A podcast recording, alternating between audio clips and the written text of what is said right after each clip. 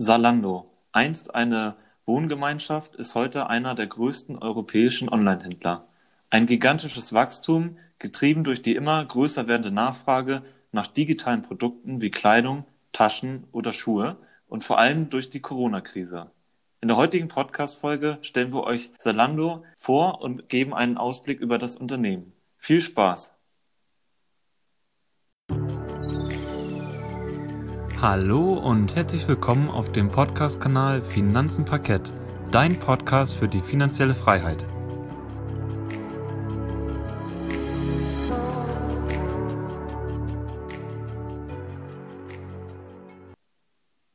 Schön, dass du wieder eingeschaltet hast bei unserem Podcast Finanzen Parkett. Dieser Podcast wird dir heute präsentiert von Gerrit und Yannick und unser Ziel ist es, die Altersvorsorge, aber auch die Aktienkultur in Deutschland aktiv zu fördern. Und heute werden wir dir darum ein weiteres spannendes Unternehmen, nämlich Zalando, vorstellen. Und das Unternehmen kann auch das Amazon für Mode sein, wenn man es so nennt.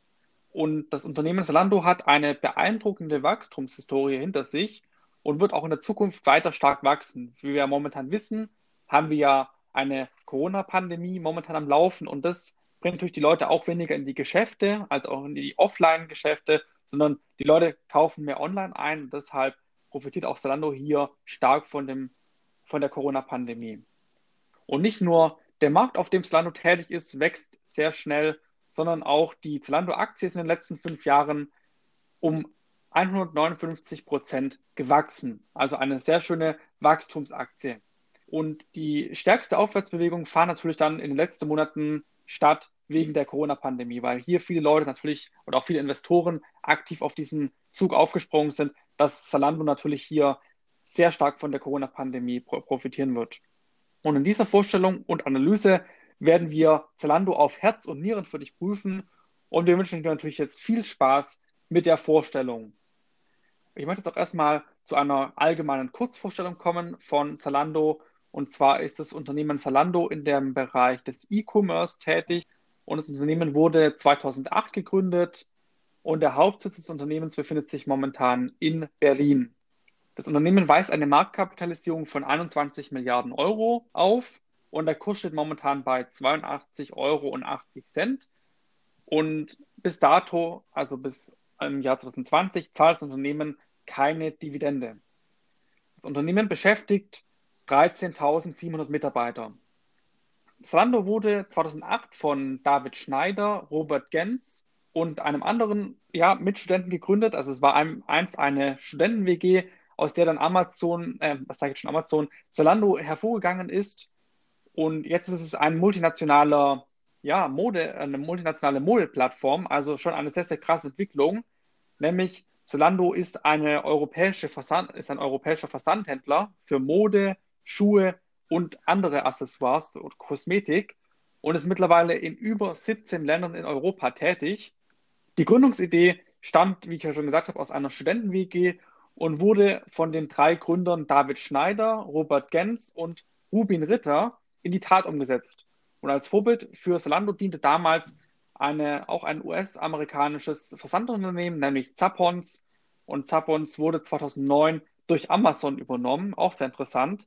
Also Amazon will sich auch hier in dem Bereich der Online-Mode mittlerweile auch ein Standbein aufbauen. Aber Zalando ist natürlich jetzt hier schon in Europa eine wirkliche Größe mittlerweile und das Unternehmen befindet sich an einem sehr, sehr starken Wachstum, wie ich ja bereits schon in der Einladung ja erwähnt hatte. Und jetzt will ich euch nochmal ein paar Fakten zu Zalando nennen.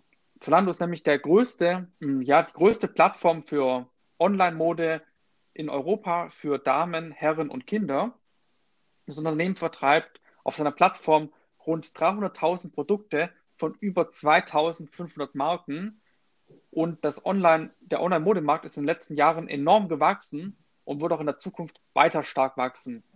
Und das Unternehmen zahlt im Moment leider noch keine Dividende, aber das Unternehmen muss ja dadurch leider hohe Summen jährlich investieren, um weiter zu wachsen. Deshalb ist momentan noch keine Dividende für die Aktionäre drin. Aber das ist nicht weiter schlimm. Ich meine, lieber sichert sich das Unternehmen äh, signifikant viel Marktanteile, bevor Amazon auch den Online-Modemarkt für sich entdeckt. Und so hat Zalando quasi diesen Vorteil, dass sie sich nur auf diesen Bereich konzentrieren und da auch am stärksten wachsen können und eventuell hier auch zu dem absoluten Marktführer in Europa aufsteigen können. Nun will ich jetzt noch was zur Aktionärstruktur sagen. Und zwar besitzt große Anteile von Salando die, ja, das Unternehmen äh, Kinevic AB.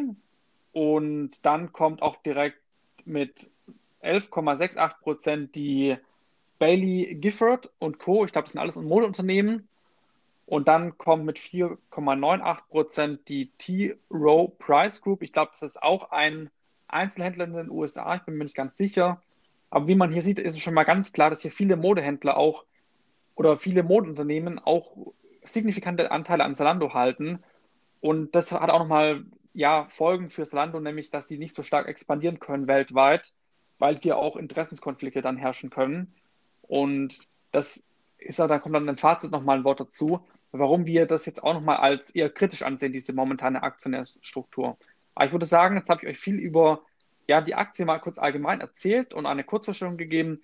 Ich glaube, es ist mal ganz interessant, mal auch die Unternehmensgeschichte allgemein, ja, darüber was zu erfahren. Gerrit, was ist denn, was kann man über Zalando so sagen? Was ist in der Geschichte von Zalando passiert? Ja, du hattest das ja schon ganz gut eingeleitet. Zalando war ja quasi am Anfang in den Startlöchern noch eine WG und deswegen auch von der WG zur SE. Im Herbst 2008, also wenige Tage vor der damaligen Finanzkrise, ausgelöst natürlich durch die Lehman Brothers, wie wir wissen, wurde Salando durch zwei Studienfreunde, nämlich Robert Gens und David Schneider, gegründet. Und nichtsdestotrotz wurde aus einer Idee, Schuhe online kaufen, ohne anzuprobieren, und einer stinknormalen WG in der Berliner Torstraße ein Büro- und Warenlager. Anfangs sind sogar alle Pakete durch die Gründer selbst zur Post gebracht worden und auch die Kunden, die konnten die Eigentümer noch anfangs selbst auf ihren privaten Handys erreichen, wenn es um Reklamationen zum Beispiel ging. Und mit dem gesetzten Maßstab einer kostenlosen Lieferung sowie Retour und bis zu 100 Tagen Rückgaberecht wuchs das Unternehmen so unglaublich schnell, dass immer größere Büroräume gefunden werden mussten. Und nach zwei Jahren, also zwei Jahre später, 2010, ist dann auch sogar noch ein weiterer Studienfreund nämlich der Rubin Ritter, mit ins Business eingestiegen. Zalando wächst und wächst und hat sich dann nach 2010 nach Österreich und in die Schweiz expandiert. 2010 folgte dann auch noch die Niederlande als erster nicht deutschsprachiger Markt. Die Werbung mit dem Slogan Schrei vor Glück kam allerdings hier nicht so gut an. Ich werde dazu mal einen Clip abspielen, weil ich glaube, im deutschen Markt kam dieser TV-Spot sogar sehr gut an und mir ist er halt extrem im Gedächtnis hängen geblieben. Bitte, lasst niemals, niemals eure Frau, eure Freundin oder eure Schwester Zalando.de entdecken. Dieser riesige Online-Schuhshop? Er hat mein Leben zerstört. Schaut euch das an. Schuhe, Schuhe, Schuhe. Tausende Schuhe von allen Marken. Und das Schlimmste, liefern und zurückschicken ist kostenlos.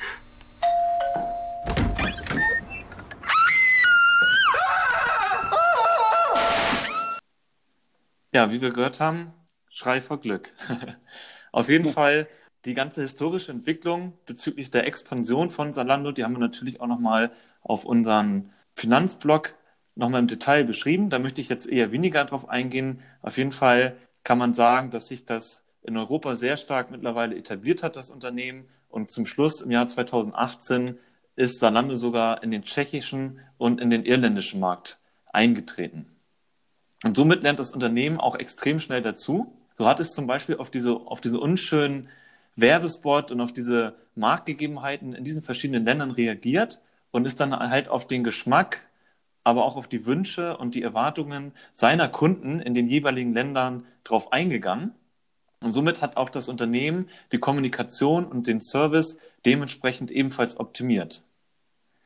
Somit ist Zalando mittlerweile in 17 europäischen Märkten aktiv und bietet den Kunden verschiedenste Bezahlmöglichkeiten an. Natürlich je nach Land und Region ist da immer eine Differenzierung.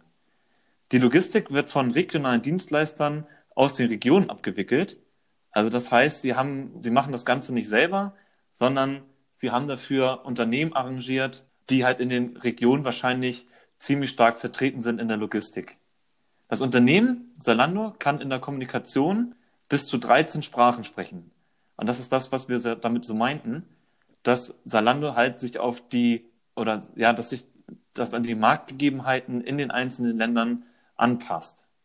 Der Konzern hat ein weltweites Logistiknetzwerk ausgebaut und besitzt schon heute 14 Logistikzentren, wobei sich derzeit noch ein weiteres im Bau befindet und eins ist noch in der Planung. Parallel dazu betreibt das Unternehmen auch noch Outlet Stores in derzeit über zehn verschiedenen Standorten innerhalb Deutschlands und vier weitere sind auch noch in der Planung. Der Technologie- und Start-up-Spirit von Zalando steckt nach wie vor in den Schuhen, auch wenn es jetzt mittlerweile schon extrem gewachsen ist und natürlich auch im Vordergrund bei den Mitarbeitern. Bei bestimmten Veranstaltungen, wie zum Beispiel der Hack Week oder dem Innovation Lab, können die Mitarbeiter ihre Ideen außerhalb des Arbeitsumfeldes umsetzen und dabei auch neue, die neuesten Technologien testen. Ziel ist es, einen wirklichen Mehrwert zu schaffen für die Mitarbeiter, für das Unternehmen, aber auch für uns Kunden. Und um das zu erreichen, werden auch ja, eine bestimmte oder wird eine bestimmte Fehlerkultur, Feedbackkultur, aber auch Risikokultur, die es im Unternehmen gibt, geschaffen und von allen akzeptiert. Was natürlich zu diesem, sage ich mal so, Startup-Spirit so ein bisschen führt. Und auch heute ist aus der Startup-WG quasi eine SE geworden. Mit über 14.000 Angestellten in über 130 Nationen. Der Ruf eines klassischen Modehändlers war quasi einmal, denn das Unternehmen ist heute eine reine Online-Plattform, die alle Akteure aus der Modeindustrie zusammenführt. Den Endkunden, den Händler, den Stylisten, die Marken, die Werbetreibenden, dann noch die Logistik und die Fabriken. Alles befindet sich quasi unter einem Dach und zwar von Salando. Das war die Unternehmensgeschichte, nochmal ein bisschen ausführlicher. Und ich würde sagen, Janik, stell uns doch einmal vor, wir wissen ja jetzt, es handelt sich hier um Mode, aber was für Geschäftsmodelle und welche Produkte bietet Zalando dann noch zusätzlich an? Ja, Gerrit, danke für die Überleitung. Ich fange direkt mal an mit den verschiedenen Geschäftsbereichen von Zalando. Das sind nämlich wirklich sehr, sehr viele. Und zwar haben wir einmal den Geschäftsbereich Fashion Store, Off-Price, Eigenmarken, Salon, Zalando Fulfillment Solutions, Zalando Marketing Services und Zalando Partner Services. Und die beiden größten Bereiche bei Zalando stellen auch nach Umsatz die, der, der Fashion Store einmal da und auch das Off-Price-Geschäft. Ich fange deswegen auch an mit diesen beiden Geschäftsbereichen. Und zwar fange ich an mit dem Fashion Store. Das ist der absolut größte Geschäftsbereich von Zalando. Und das ist nämlich auch dieser Online-Store von Zalando. Und der ist durch eine Web, aber auch durch eine mobile Applikation jederzeit erreichbar für Kunden. Und die Online-Shops von Zalando enthalten zahlreiche Modeartikel wie zum Beispiel Schuhe, Bekleidung, Accessoires oder auch zum Beispiel ja, irgendwelche Kosmetikprodukte. Und darüber hinaus, wie wir es auch in dem Werbeclip schon gehört haben, ich hoffe natürlich nicht, dass die jetzt euch die Ohren weggefallen sind in dem, Werbe, in dem Werbeclip. Ich fand dieses Geschrei wirklich sehr laut. Gerrit, noch wenn du diesen Podcast schneidest, guck bitte nochmal, dass, dass, dass dem Zuhörer hier bitte nicht die Ohren wegfliegen. Auf jeden Fall haben wir jetzt in diesem Werbeclip gehört, dass der Versand, aber auch der Rückversand zu Zalando kostenlos ist. Also auf jeden Fall auch hier ein, ja, ein Merkmal von Zalando. Also ich glaube, wenn man von, von kostenlosem Versand spricht auch von kostenlosem Rückversand, habe ich immer dieses Zalando-Bild im Kopf. Also meine Eltern bestellen auch schon sehr lange bei Zalando und die haben das auch immer sehr geschätzt, dass es da diesen kostenlosen Versand, aber auch Rückversand gibt. Dann die Online-Shops von Zalando die sind natürlich jetzt nicht nur, dass es, den, dass es die fünfmal die gleichen Online-Stores gibt oder 17 Mal, eher gesagt, wir sind ja in 17 europäischen Ländern momentan tätig, sondern diese Online-Shops sind auch an die lokalen Bedürfnisse und auch an den Modestil angepasst. Ich glaube, Grit, hast du auch gesagt bei der Werbung, dass die auch nochmal auf die Region angepasst wird, oder? Genau, richtig, ja.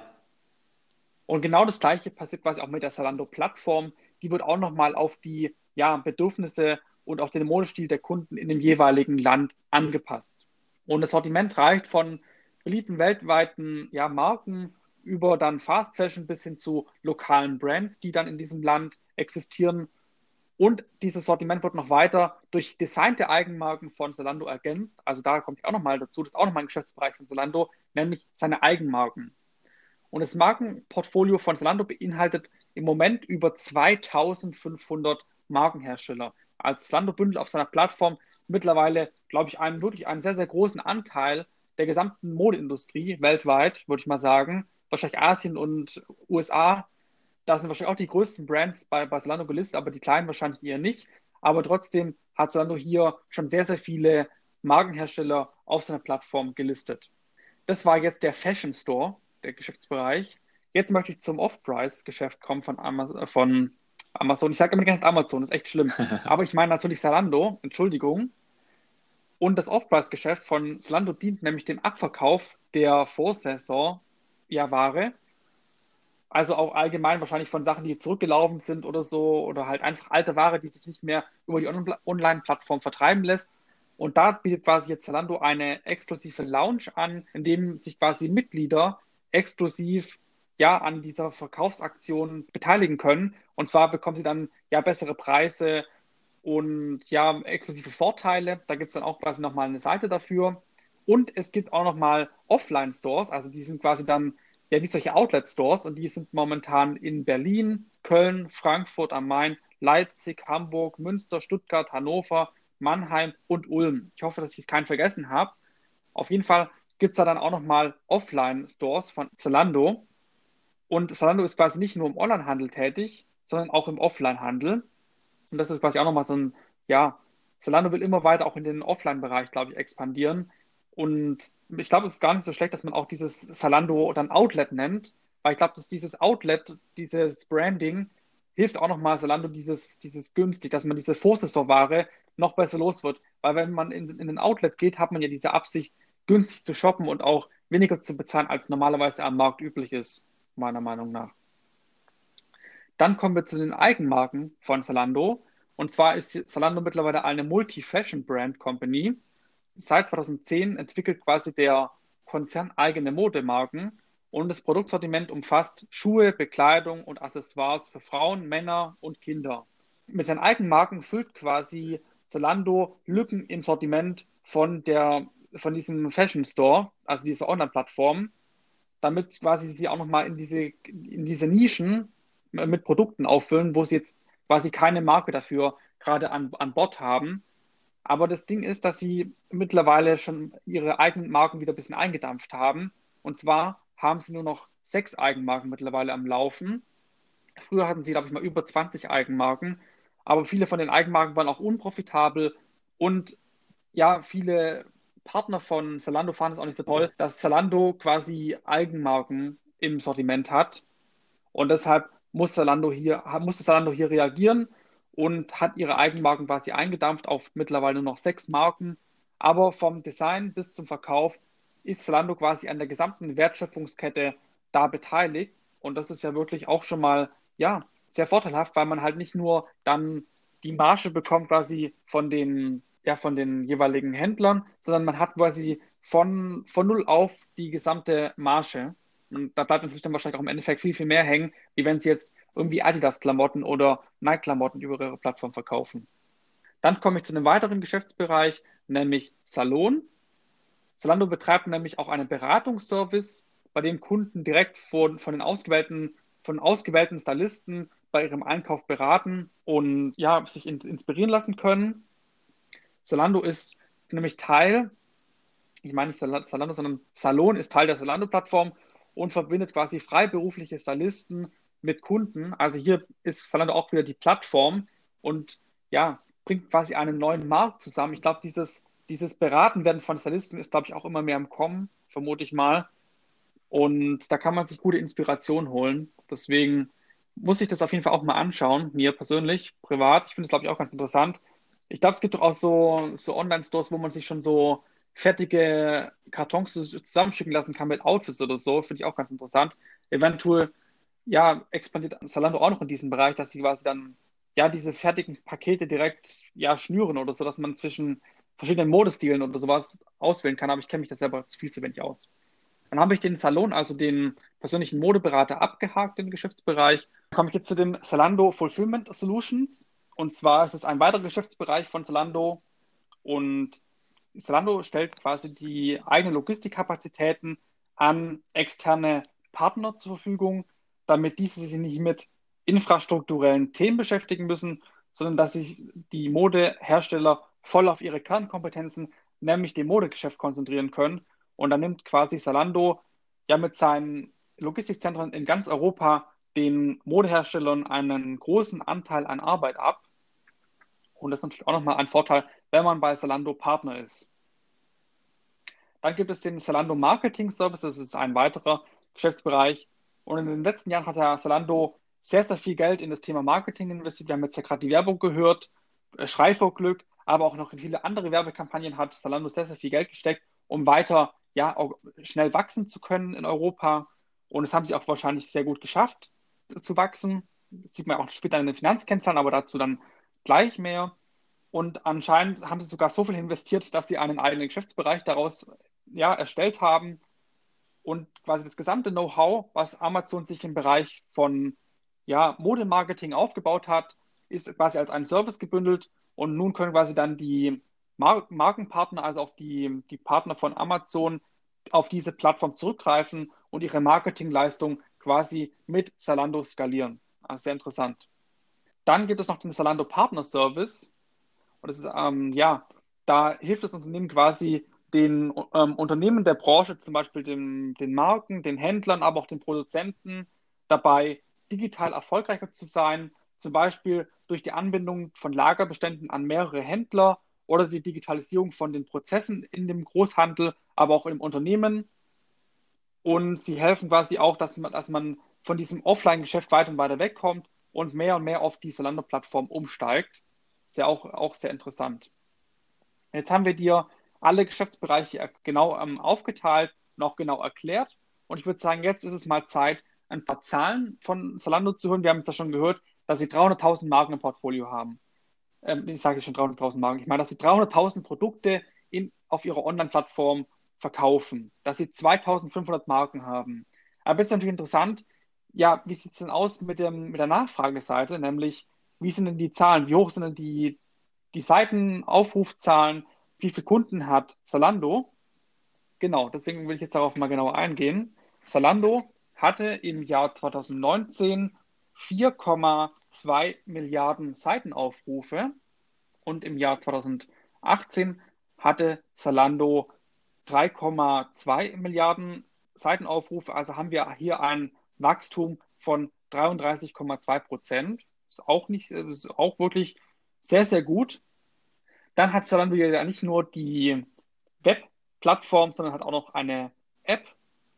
Und mittlerweile macht die App einen Anteil an den Site-Visits, also an den Seitenaufrufen von 83,7 Prozent aus, was wirklich sehr, sehr viel ist. Ich hätte gar nicht gedacht, dass man, dass so viele Leute über die Zalando-App ihr, ihren Einkauf tätigen. Aber anscheinend nutzen die Kunden mehr und mehr die Zalando-App und zwar zu 83,7 Prozent im Jahr 2019 und im Jahr 2018 haben 79,3 Prozent der Kunden über die App bestellt. Also wirklich ein sehr, sehr hoher Anteil mittlerweile bei Zalando.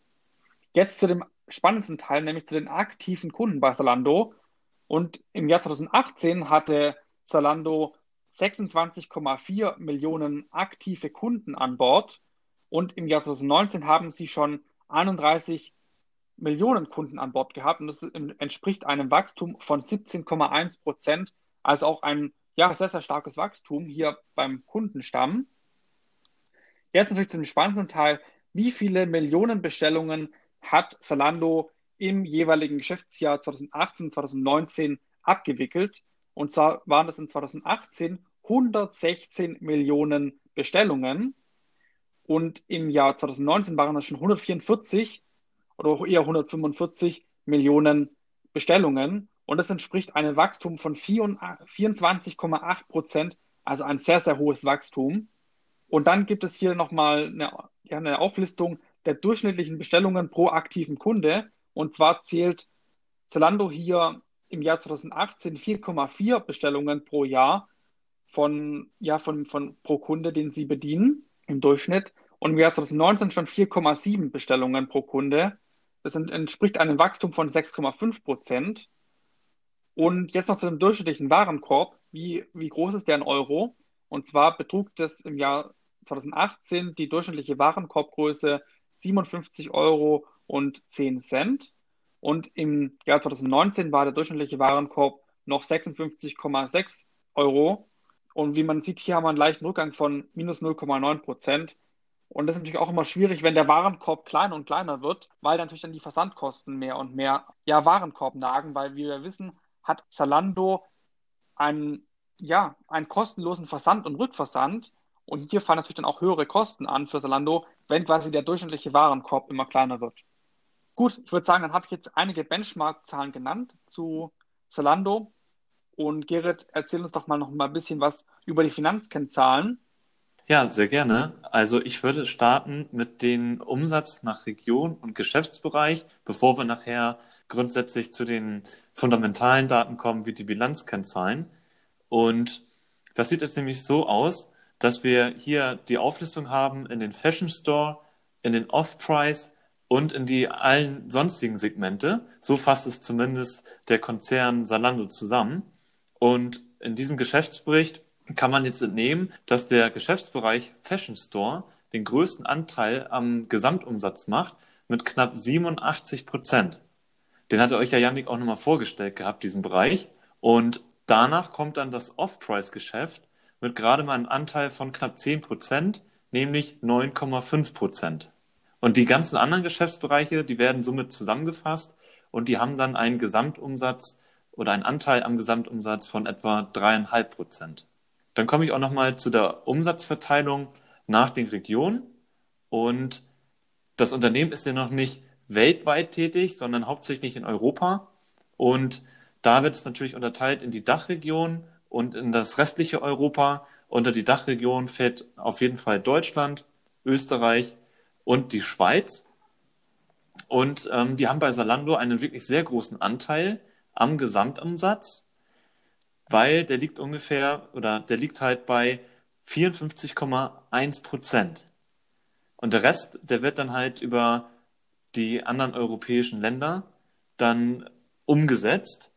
Und das ist auch so ein bisschen, worüber wir nachher nochmal bei Pro und Contra drauf eingehen werden, warum das halt hier so aus unserer Sicht so ein bisschen kritisch ist, dass man den Gesamtumsatz von mehr als 54 Prozent hauptsächlich nur in der Dachregion macht. Jetzt komme ich nochmal zu den wirklich wichtigen Kennzahlen, um nachher daraus dann auch die Bilanzanalyse ableiten zu können. Ich beziehe mich hier auf die letzten drei Geschäftsjahre, also 2017, 18 und 19. Und ich beginne jetzt erstmal mit dem Umsatz in Millionen. 2017 hat Salando 4,5 Milliarden Euro Umsatz gemacht. Das konnten sie über die letzten paar Jahre sogar stetig steigern. Ich bin auch gespannt, wie das für 2020 aussehen wird. Aber im Jahr 2018 haben sie ungefähr 5,4 Milliarden und im Jahr 2019 6,5 Milliarden Euro Umsatz gemacht.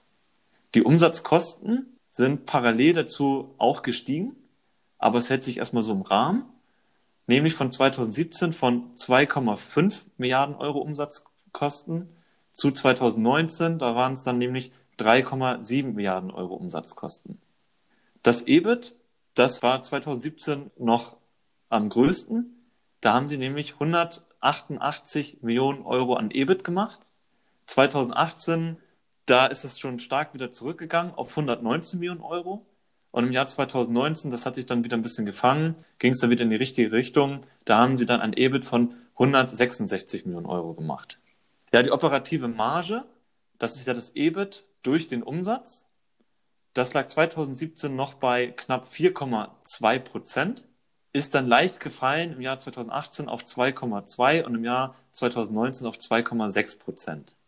Da gehen wir aber gleich nochmal im Detail, wenn wir die Bilanzanalyse vorstellen, nochmal drauf ein. Der Gewinn, der ist 2017 recht hoch gewesen bei etwas mehr als 100 Millionen Euro. Dann ist er um die Hälfte eingebrochen auf 51 Millionen Euro und im Jahr 2019 ist er wieder auf 100 Millionen Euro an, äh, ja, hochgesprungen, sage ich mal so. Das Earning per Shares, also der Gewinn je Aktie, der war bei, im Jahr 2017 noch bei 40 Cent.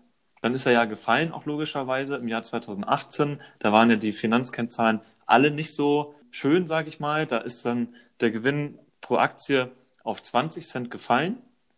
Und im Jahr 2019 konnten sie es wieder fangen. Da lag dann das EPS bei 40 Cent. Die Verbindlichkeiten gesamt, die sind natürlich auch über die letzten Jahre angewachsen und somit schmälert ja auch das Unternehmen darüber hinaus dann auch die Eigenkapitalquote. Und die Verbindlichkeiten sind von 1,4 Milliarden Euro im Jahr 2017 auf 2,65 Milliarden Euro im Jahr 2019 angewachsen. Und somit kommen sie auf eine Bilanzsumme im Jahr 2017 von 2,9 Milliarden Euro und im Jahr 2019 von 4 auf 4,3 Milliarden Euro. Deswegen ist auch die Eigenkapitalquote dann stark gefallen. Die lag nämlich noch im Jahr 2017 bei 53,6 Prozent und im Jahr 2019 dann sogar nur noch bei 38,9 Prozent und zwischenzeitlich lag sie dann im Jahr 2018 bei roundabout 48 Prozent. Aber das hat auch einen Hintergrund und da kommen wir jetzt nämlich zu. Aber die Bilanzanalyse, da wird euch ja Yannick erstmal was dazu erzählen. Ja, jetzt haben wir euch ja einmal die Bilanzkennzahlen vorgestellt, aber wir können, wir, wir stellen ja nicht nur die Zahlen vor und sagen dazu nichts, sondern wir müssen jetzt ja auch uns irgendwie eine Meinung dazu bilden. Und deswegen kommen wir jetzt hier zum, glaube ich, wichtigsten Teil unserer Analyse, nämlich der Bilanzanalyse. An der Stelle schon mal, es ist unsere eigene Meinung und wir wollen hier auf jeden Fall keine Anlageberatung betreiben. Wir wollen hier keine Salando-Aktien aktiv an dich verkaufen oder wir wollen dich nicht zum Kauf oder Verkauf von Aktien ja, von Zalando bewegen. Das ist hier lediglich unsere eigene Meinung. Und wenn du diese Aktie kaufen möchtest oder dann auch verkaufen möchtest, musst du dir mal deine eigene Meinung bilden. Das nochmal an der Stelle.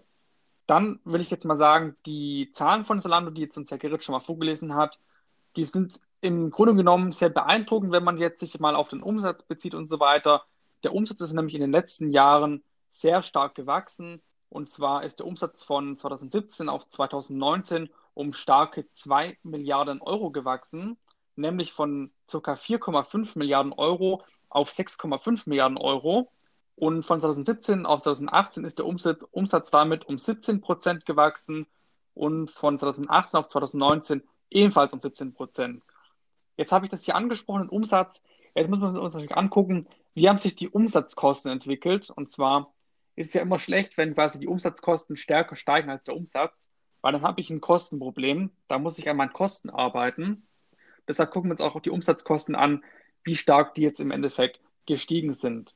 Und zwar sind die Umsatzkosten von Zalando von 2017 auf 2019 um etwa 1,2 Milliarden Euro gestiegen und im Zeitraum von 2017 auf 2018 sind die Umsatzkosten um 17 Prozent gestiegen und von 2018 auf 2019 sind die Umsatzkosten ebenfalls um 17 Prozent gestiegen. Man kann daraus dann erkennen, dass der Umsatz mit den Umsatzkosten gleich stark gestiegen ist. Und in den, ja, in den letzten drei Geschäftsjahren ist quasi der Umsatz mit den Umsatzkosten genau gleich angestiegen. Und daraus kann man entnehmen, dass sich Zalando in einem starken Wachstum befindet und dass die Umsatzkosten Zalando ja nicht umbringen werden, weil sie genau gleich stark steigen wie der Umsatz. Ja, jetzt haben wir uns den Umsatz angeschaut von Zalando. Jetzt natürlich nochmal wichtig zu, zu, ja, zu, zu schauen, wie viel bleibt im Endeffekt von diesem Umsatz hängen. Ich kann ja im Endeffekt einen Haufen Umsatz machen, aber mein Geschäftsmodell kann trotzdem sehr unprofitabel sein. Deswegen ist wichtig zu schauen, wie viel ja, vor Steuer und vor Zinsen übrig bleibt. Deshalb schauen wir uns ja immer dieses EBIT an und deshalb berechnen wir uns auch immer die operative Marge. Die hat ja Gerrit auch schon gesagt, wie die sich entwickelt hat. Und ja, mit der Berechnung dieser operativen Marge lässt sich nämlich herausfinden, wie profitabel das Geschäftsmodell eines Unternehmens ist. Und die operative Marge der letzten drei Jahre lag im Mittel bei circa 3% bei Salando. Und es erscheint auf den ersten Blick, wir haben jetzt ja auch schon Novo Nordisk analysiert. Wenn du dich für Novo Nordisk interessierst, für, das, für die Aktie, dann hol dir auch gerne mal die Novo Nordisk Analyse an. Da haben wir ganz andere operative Margen ausgerechnet. Ich glaube, von, von 30, fast 40 Prozent und hier haben wir jetzt lächerliche 3 Prozent. Das scheint jetzt so, wie wenn das Geschäftsmodell überhaupt nicht profitabel ist. Aber hier muss man beachten, man muss es immer auf die Branche runterbrechen. Und zwar sind wir hier im E-Commerce. Und deswegen schauen wir uns jetzt mal die Konkurrenz an. Wir haben uns hier für einmal Otto angeschaut, Amazon haben wir uns angeschaut und JD.com, wie die drei Konkurrenten quasi im Vergleich zu, zu Zalando bei der operativen Marge dastehen. Und Otto, also Otto.com, wie ihr gesagt, hatte in den letzten drei Jahren eine operative Marge im Mittel von ca. 2,3 Prozent. also 0,7 Prozent weniger als Zalando mit 3 Prozent von jeder operativen Marge von Zalando. Und Amazon weist in den letzten, weist in den letzten drei Geschäftsjahren eine operative Marge von etwa 5,2 Prozent auf, was natürlich deutlich mehr ist als jetzt bei Zalando. Aber Amazon muss man ja auch immer betrachten, dass sie noch sehr, sehr viel mehr Geschäftsbereiche haben, außer ihrer E-Commerce-Plattform. Die haben nämlich noch einen eigenen Cloud-Service, dann haben sie noch ihre, ihr Streaming, was auch immer, was sie noch alles haben. Ich weiß gar nicht, was haben sie noch alles für Geschäftsbereiche? Delivery? Ja, da haben sie ja auch noch das Offline-Geschäft. Mittlerweile haben sie ja auch schon ja, diverse Lebensmittelmärkte, glaube ich, und aber auch Bücherläden und so weiter oder die meistverkauften Produkte auf Amazon oder die bestbewertesten Produkte auf Amazon. Das bieten sie ja auch schon alles offline an. Streaming hattest du ja schon erwähnt. Ja, dann das Amazon FBA, das ist ja auch quasi ein Segment, über das Amazon eine Dienstleistung ja anbietet und ähm, von denen ja auch viele Unternehmen profitieren können, weil Amazon die ganze Logistik dann abwickelt. Also da gibt es schon einiges, warum halt Amazon hier eine etwas höhere operative Marge hat im Vergleich zu den ja. Unternehmen, die du dir ja schon vorgestellt hast. Genau, also Amazon muss man hier nochmal, ja, die kommen immer mehr, immer mehr weg von ihrer eigentlichen Plattform, sondern expandieren immer mehr, mehr, mehr und mehr Bereiche. Und deswegen ist ja natürlich auch hier die operative Marge etwas höher. Dann möchten wir noch das Unternehmen JD.com anschauen. Es kommt ja aus China und ist da auch ein, eine E-Commerce-Plattform. Sagt ihr mal, das ist das Amazon von China. Und zwar weisen die eine operative Marge von etwa 1% auf in den letzten drei Geschäftsjahren. Und da ist natürlich Zalando deutlich besser unterwegs mit seinen 3%. Und sieht man jetzt den Vergleich mit der Konkurrenz, dann landet natürlich Zalando in dem Vergleich mit Amazon und JD.com und Otto.com auf dem zweiten Platz nach Amazon. Und ein Vergleich ist aber trotzdem schwierig, da die hier genannten Konkurrenten auch in anderen Bereichen aufgestellt sind und möchte man sich jetzt zum Beispiel nur auf diesen Modebereich konzentrieren, könnte man sich beispielsweise noch die Konkurrenten von ja, Inditex aus Spanien anschauen. Die, die besitzen ja Zara, also Inditex heißt das Unternehmen. Da haben wir auch schon einen Podcast darüber gedreht. Das war, glaube ich, die Weltreise nach Spanien. Da haben wir die Inditex einmal genauer vorgestellt, was die machen. Dann haben wir auch LVMH noch, könnte man sich noch anschauen in, aus dem Modebereich. Und die haben wir euch auch schon vorgestellt in dem Konsumgüter-Podcast. Da haben wir euch fünf spannende Unternehmen aus der Konsumgüterbranche vorgestellt. Ja gut, dann gehen wir mal weiter. Jetzt haben wir die operative Marge abgeschlossen. Also wie man sieht, muss man sich jetzt hier eher weniger Sorgen machen bei Zalando. Ich meine, die 3% sind jetzt im Vergleich zur Konkurrenz eher nicht so schlecht. So, schaut man sich jetzt den Gewinn in den letzten drei Jahren an, ist dieser eher als unbeständig anzusehen. Ich meine, wir hatten in 2017 ca. 100 Millionen, dann in 2018 brach er wieder auf 51 Millionen ein, der Gewinn, und in 2019 wurde dann wieder ein Gewinn von 102 Millionen Euro erwirtschaftet. Also alles nicht so wirklich stabil bei Zalando. Und schaut man sich jetzt die Finanzkennzahlen genauer an, dann machen neben den Umsatzkosten und den anschließenden Vertriebskosten, also wir haben halt jetzt die Umsatzkosten noch gerechnet, aber wenn, wenn man quasi jetzt das gesamte, den gesamten Gewinn noch betrachtet, dann muss man auch noch die Vertriebskosten abziehen und die machen einen wirklich sehr, sehr großen Anteil momentan bei den Kosten aus. Und die hohen Vertriebskosten bei Zalando entstehen beispielsweise durch die hohen Aufwendungen im Fulfillment. Also Fulfillment ist quasi ein, ein Service von Zalando und zwar der umfasst alle Aktivitäten, die nach dem Kauf des Kunden in Kraft treten, also dem Versand, der Verpackung, dem, ja, dem Logistikzeug und was da alles anfällt. Und natürlich auch noch ein weiterer Posten, der die, Market, der die Vertriebskosten extrem in die, Hohe, in die Höhe schnellen lässt, sind die Marketingkosten von Zalando. Und die Marketingkosten von Zalando sind natürlich extrem hoch, da das Unternehmen sich in, noch in einem starken Wachstum befindet und dieses Wachstum natürlich weiter angetrieben werden soll durch stärkere Werbeaktivitäten. Und daher müssen natürlich auch hier höhere Budgets rausgeblasen werden für Werbung. Und deshalb sind auch die Vertriebskosten sehr, sehr hoch bei Zalando. Jetzt haben wir uns den Gewinn angeschaut und auch gesehen, ja, Zalando ist ja noch ein sehr jung, im Vergleich ein sehr junges Unternehmen und ist in einem sehr starken Wachstum. Deshalb haben wir hier starke Vertriebskosten und die können natürlich auch variieren. Und deshalb, ja, kann man den Gewinn jetzt hier nicht so als, ja, als starken Indikator sehen für eine, für das, das Zalando eine gute oder eine schlechte Aktie ist, weil das Unternehmen, wie gesagt, noch keine Dividende bezahlt und noch sehr, sehr viel Geld investieren muss für sein Wachstum. Das gleiche tritt auch bei der Schuldensituation ein. Und zwar lässt sich, wenn man jetzt wenn man jetzt Zalando so anschauen würde, sagen, dass Zalando eine sehr, sehr hohe Verschuldung im Vergleich zum Eigenkapital aufweist. Und zwar ist die Verschuldung in den letzten drei Jahren stetig weiter angestiegen. Und zwar bis auf zuletzt ist die Eigenkapitalquote auf 38,9 Prozent gesunken im Jahr 2019.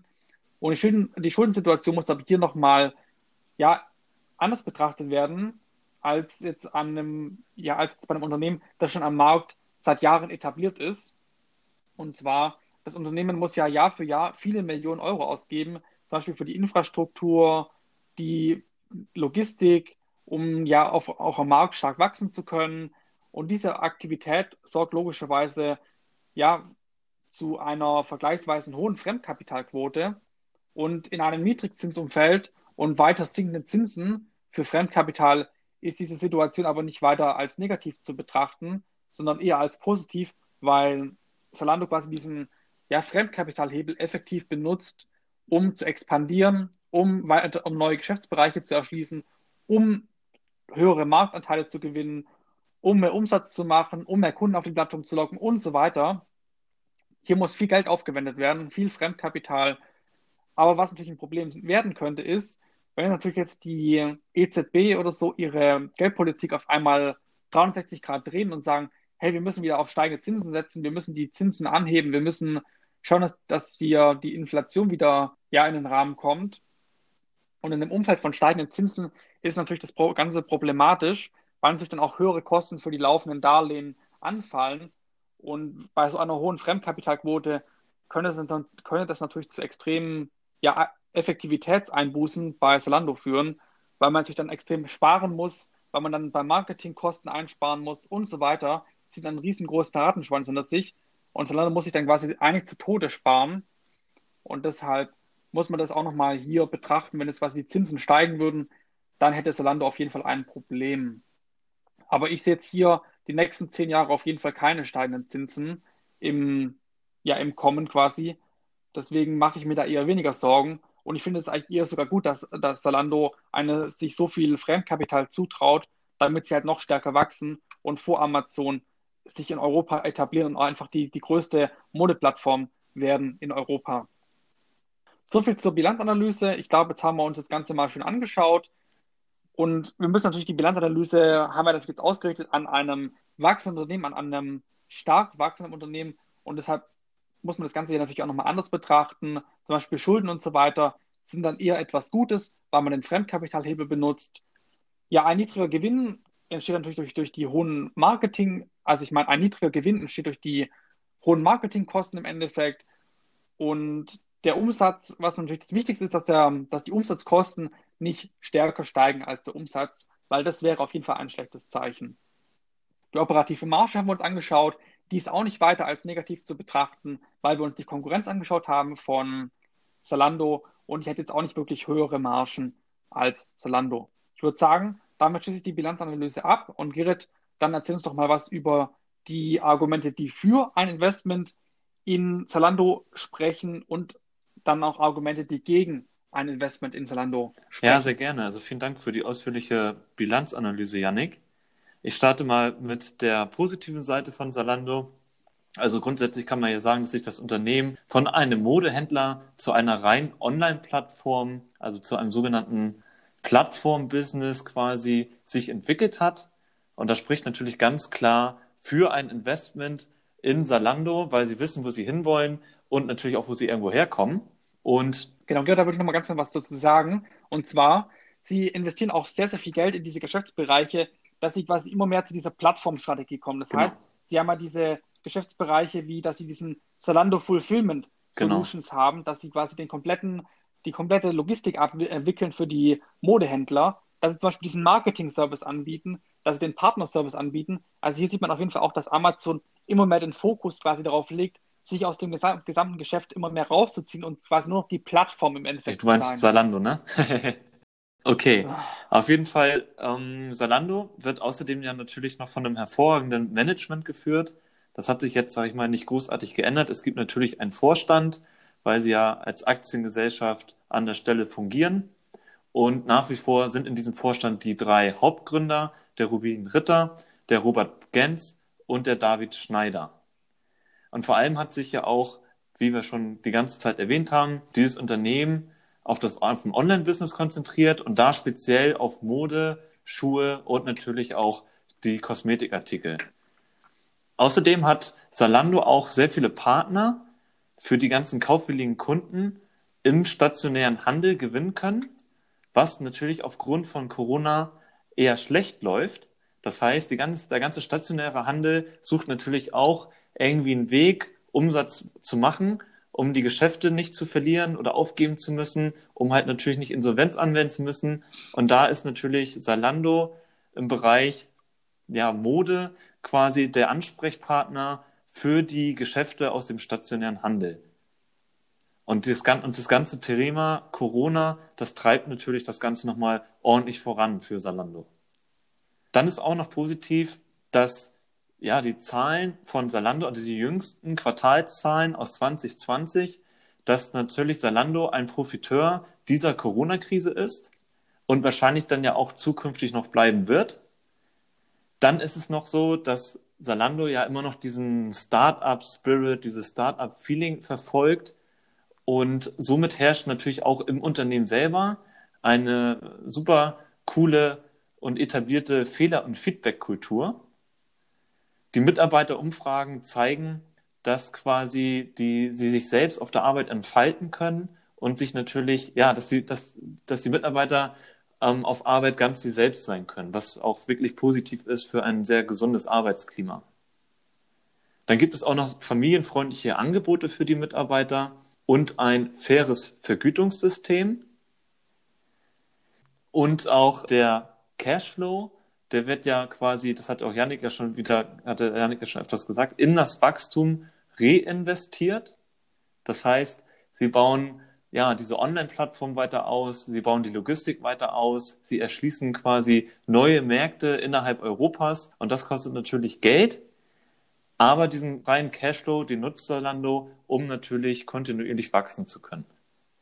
Dann finde ich auch ganz cool, Zalando hat sich quasi als Anti-Amazon positioniert. Und das ist natürlich auch in der Börsenwelt schon so, so weit angekommen, so dass quasi jeder weitere Erfolg, sei es, keine Ahnung, einen neuen Logistikstandort zu eröffnen oder weitere Eigenmarken zu erschließen, das treibt natürlich auch neue Investoren an und auch die strategischen Käufer werden damit dann natürlich auch angelockt. Ich persönlich fand den TV-Spot, dieses Schrei für Glück, das hat sich bei mir so festgebrannt im Kopf, dass ich, keine Ahnung, das habe ich so als in meiner Jugend oder als Kind ja gesehen gehabt.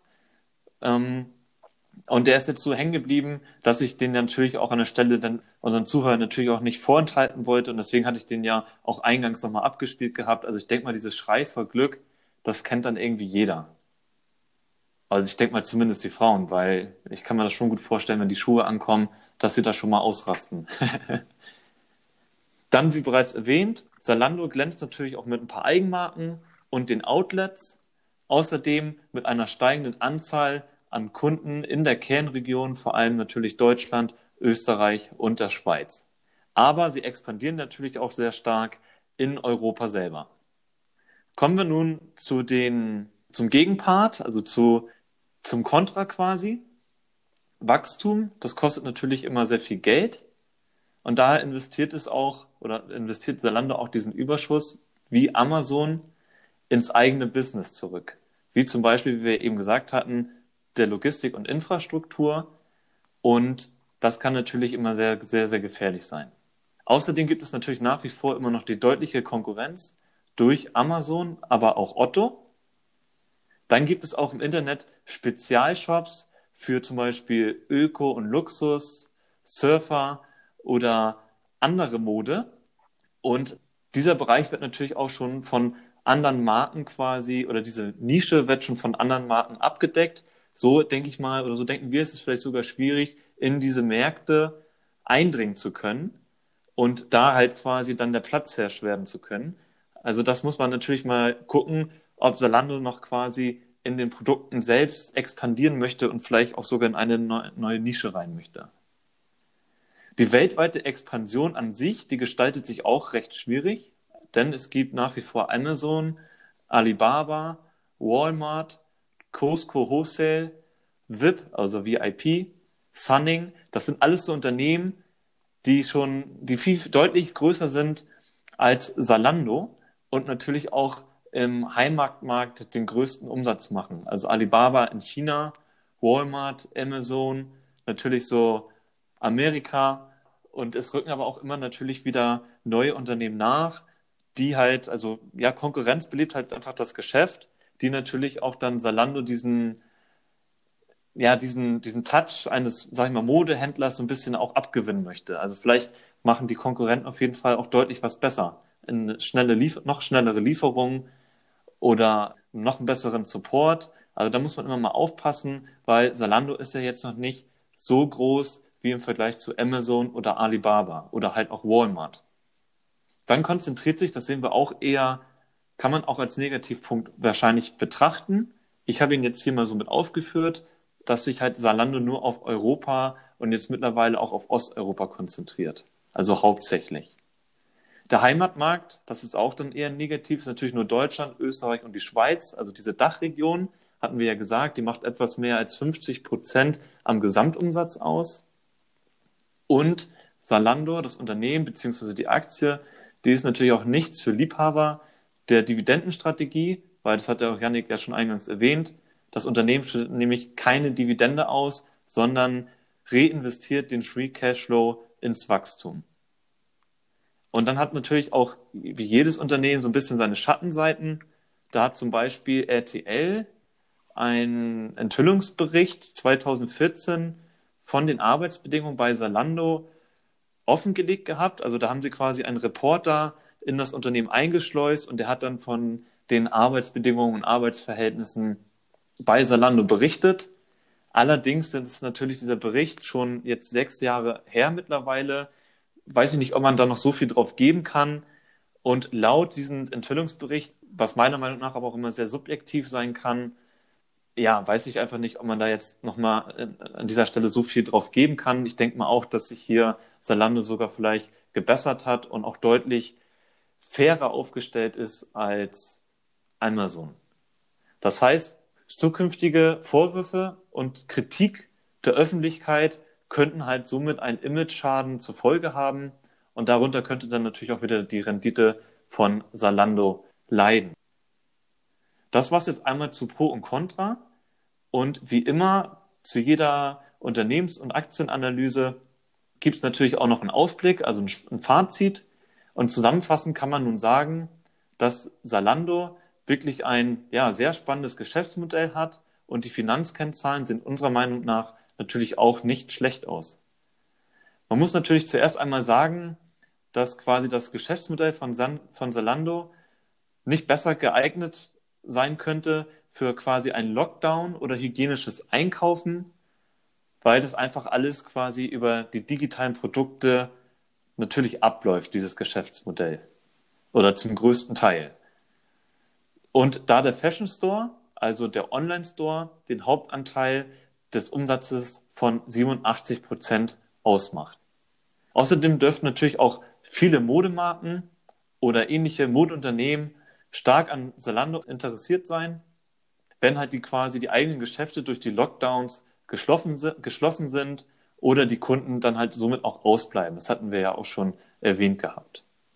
Man kann daraus also schließen, dass das Geschäftsmodell von Zalando quasi Corona-sicher ist.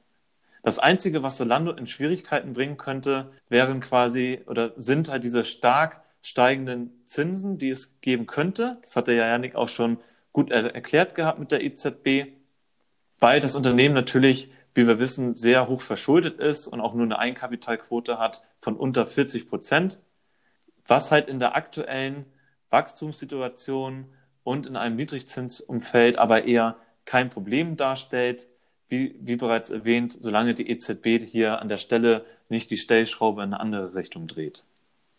Und in einer Zeit quasi nach Corona wird sich der Umsatz auch im Off-Price-Geschäft weiter erhöhen und damit sind genau richtig. gemeint. Und bis jetzt gibt es auch in diesem Geschäftsbereich halt nur in Deutschland, das hatten wir ja gesagt, ich weiß gar nicht mehr genau, ähm, ich glaube, das waren 14 Outlet-Stores oder sowas haben sie schon und da, die bauen sie natürlich nach Genau. wie vor auch aus. Und deswegen wird auch eine Expansion europaweit den Umsatz natürlich auch weiter dann beflügeln. Vor allem ja auch, ich denke mal so Richtung Osteuropa. Deswegen hat Zalando also noch viel Potenzial für Wachstum, auch wenn sich das Wachstum natürlich langfristig lediglich auf Europa begrenzt und natürlich auch den, den Osten, sagen wir mal so, also Osteuropa. Und Oder eventuell noch Russland. Also da könnte eventuell in Zukunft auch noch was Genau. kommen. Das ist Genau. aber noch nicht sicher. Es gibt Spekulationen drüber. Auch dann zum Beispiel sowas wie Georgien und so weiter. Da könnte auch was kommen. Also da könnte man auf jeden Fall mal Denke ich gespannt auch. sein. muss man jetzt mal einfach mal schauen, wie sich das Unternehmen dann in der Zukunft entwickelt. Aber das zeigen ja die Kennzahlen. Ins Wachstum, da investieren sie definitiv ordentlich viel Geld. Ja, dann komme ich doch mal zum Thema, ja, was hat jetzt das Unternehmen für einen Burggraben? Und zwar verfügt Zalando über einen, über eine Plattform und die stellt quasi diesen tiefen Burggraben dar. Und zwar, das Unternehmen ist in der Dachregion mittlerweile vor Otto.com die größte Online-Plattform und auf der Zalando-Plattform tummeln sich damit Millionen von potenziellen Kunden. Große Modemarken, aber auch kleine Modeunternehmen sind daher ja, interessiert, ihre Ware über Zalando zu verkaufen, da die Plattform ja eine gigantische Reichweite für die Produkte der jeweiligen Modeunternehmen bietet. Und Kunden bevorzugen natürlich eine Plattform, auf der zahlreiche äh, Anbieter auch da sind. Also wir haben quasi einen ja, Angebots- und Nachfragemarkt geschaffen durch quasi Zalando, die Plattform. Und Kunden wollen immer die größtmögliche Auswahl. Und ich glaube, in heutigen Modegeschäften kann man diese riesengroße Auswahl, die Zalando einfach bietet, ja, die können, da können Modegeschäfte einfach nicht rankommen im Offline-Business. Deswegen ist Zalando ja auch so beliebt, weil ich auf dieser Plattform wirklich alles bekomme. Also ich, wenn ich zum Beispiel jetzt mir mal überlege, ich will jetzt einkaufen gehen, dann gehe ich einkaufen und sehe, oh, jetzt hat es dieses, dieses, keine Ahnung, dieses Klamottenstück, diesen Pullover, den gibt es halt nicht in meiner Größe in M, sondern den gibt es bloß noch in XXXXXXXXL. Aber bei Zalando gibt es den noch bei, bei ähm, für, ähm, in der Größe M. Dann bin ich quasi im Geschäft schon auf der Zalando Mode-Plattform und kaufe mir quasi diesen Pullover, weil es mich einfach so ärgert, dass dieser Pullover nicht da ist. Keine Ahnung, so würde ich es wahrscheinlich dann machen. Ja, und Zalando hat einfach eine riesengroße Auswahl und bedient damit einen sehr großen Markt. Das ist der große Vorteil an dieser Plattform Zalando und das bietet auch diesen tiefen Burggraben, weil sie sich einfach auf dieses Modegeschäft konzentrieren. Und da sind sie wahrscheinlich irgendwann die absoluten Experten drin.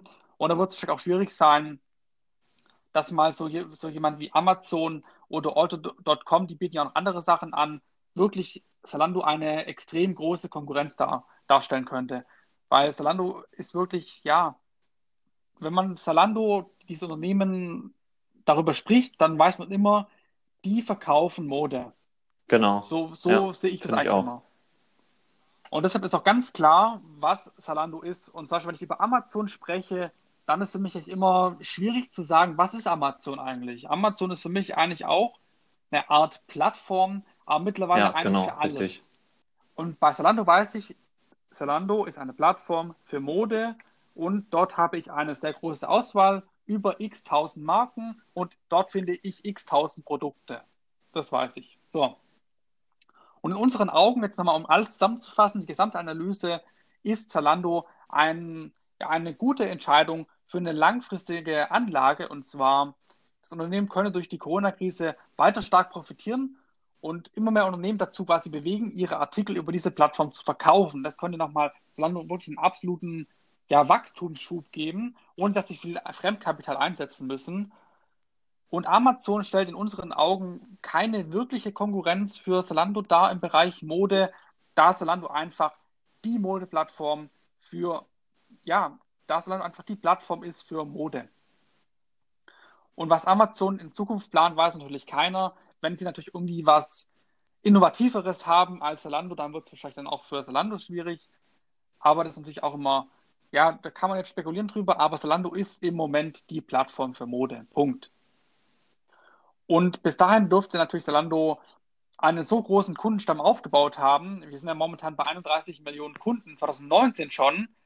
Ich denke mal, in 2020 sind wir ungefähr bei 40 Millionen Kunden. Ich glaube, das ist dann schon mal eine ziemliche Marktmacht in Europa. Denn wenn man mal- überlegt, in Europa wohnen wahrscheinlich so 380 Millionen Hm. Menschen und davon sind 40 Millionen alleine Kunde bei, bei Zalando, das will ich mir gar nicht vorstellen. Also haben sie auf jeden Fall einen sehr großen Kundenstamm wahrscheinlich mittlerweile. Und die Zalando-Aktie ist trotz der hohen Bewertung im Moment ein absoluter Kaufkandidat in unseren Augen für Buy-and-Hold-Investoren, die langfristig vom Geschäft der Online-Plattform ja, profitieren wollen. Und ich sehe es auch so im Endeffekt, Zalando kann man wirklich über 1000 Jahre hinweg wahrscheinlich halten. Über die nächsten 20, 30 Jahre würde ich wahrscheinlich dieses Unternehmen auch persönlich halten. Und ich bin auch im Moment am Überlegen, ob ich mir eventuell in Zukunft auch mal ein paar Zalando-Aktien in mein Depot langfristig einbuche. Ich weiß nicht, wie sieht es denn bei dir aus? Wie ist deine Meinung zu Zalando? Ich persönlich, also ich gehe bei dem Fazit natürlich mit. Ich bin aber an der Stelle schon in Amazon investiert und von daher bleibe ich auch bei Amazon, weil ich da einfach auch erstmal, ich sag mal, so einen Grundstock im Depot aufbauen möchte, bevor ich in weitere Unternehmen aus diesem, sag mal, Online-Business investiere. Und von daher bleibe ich halt persönlich bei Amazon. Legst du, würdest du sie denn jetzt ins Depot okay. legen, Janik? Mhm. Ich habe ja kein Amazon, mhm. daher bin ich stark am überlegen, ob ich mir quasi Amazon als die Modeplattform in Europa ins Depot holen würde, langfristig auf jeden Fall, klar. Und ich meine, es hat ja auch noch Zeit. Ich meine, ich kann noch ein, zwei Jahre warten mit, mit der Aktie, mit dem Kaufen. Mhm.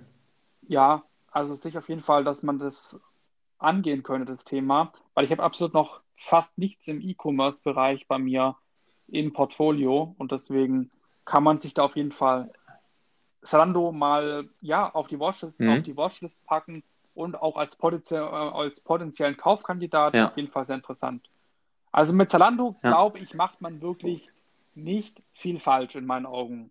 Aber es ist nur meine Meinung und keine Anlageberatung. Allgemein, ihr müsst euch eure eigene Meinung bilden. Wir wollen hier niemanden beeinflussen, Zalando-Aktien zu kaufen oder zu verkaufen. Ganz einfach. Gut, dann haben wir die Zalando-Analyse abgeschlossen, würde ich sagen. Wir haben mhm. das Unternehmen dir gut vorgestellt. Wir haben alle Geschäftsbereiche beleuchtet. Wir haben dir die Aktie einmal kurz vorgestellt. Wir haben über die Geschichte geredet. Ist ja wirklich eine auch sehr spannende Geschichte von der WG zur SE. Sehr spannend. Auch die Bilanzkennzahlen sehen sehr gut aus. Also alles in allem wirklich eine, wenn man es jetzt auf eine Skala von 10 betrachtet, wirklich eine, meiner Meinung nach, eine 8 von 10 ist Zalando. Und lieber Zuhörer, falls du weitere Informationen möchtest, kannst du auch gerne mal auf unseren Instagram-Profilen vorbeischauen. Dort findest du zum Beispiel den Grid unter dem Namen Parketthirsch und meine Wenigkeit findest du dort unter dem Namen Finanzenfuchs. Wir betreiben jetzt auch einen Blog, nämlich finanzenparkett.de und dort wird auch zum Beispiel dieser, äh, dieser Artikel, also für Salando, online gehen und dort kannst du auch nochmal gerne dir das Ganze ausführlich durchlesen. Und unseren Podcast findest du auf vielen weiteren Plattformen, wie zum Beispiel Spotify, Google Podcast, Apple Podcast und Anchor. Und jede Podcastaufnahme wird auch auf unserem gemeinsamen YouTube-Kanal Finanzen Parkett hochgeladen und dort kannst du auch gerne über die Kommentare mit uns in Verbindung treten. Und an dieser Stelle würde ich sagen, wenn dir der Podcast gefallen hat, dann hinterlass uns doch gerne eine Bewertung oder einen Follow. Schön, dass du zugehört hast und vielen Dank, dass du bis zum Ende dran geblieben bist. Wir verabschieden uns für diese Folge und wünschen dir noch einen schönen Tag. Mach's gut und weiterhin viel Erfolg auf dem Weg zur finanziellen Freiheit. Bis zum nächsten Mal und auf Wiederhören.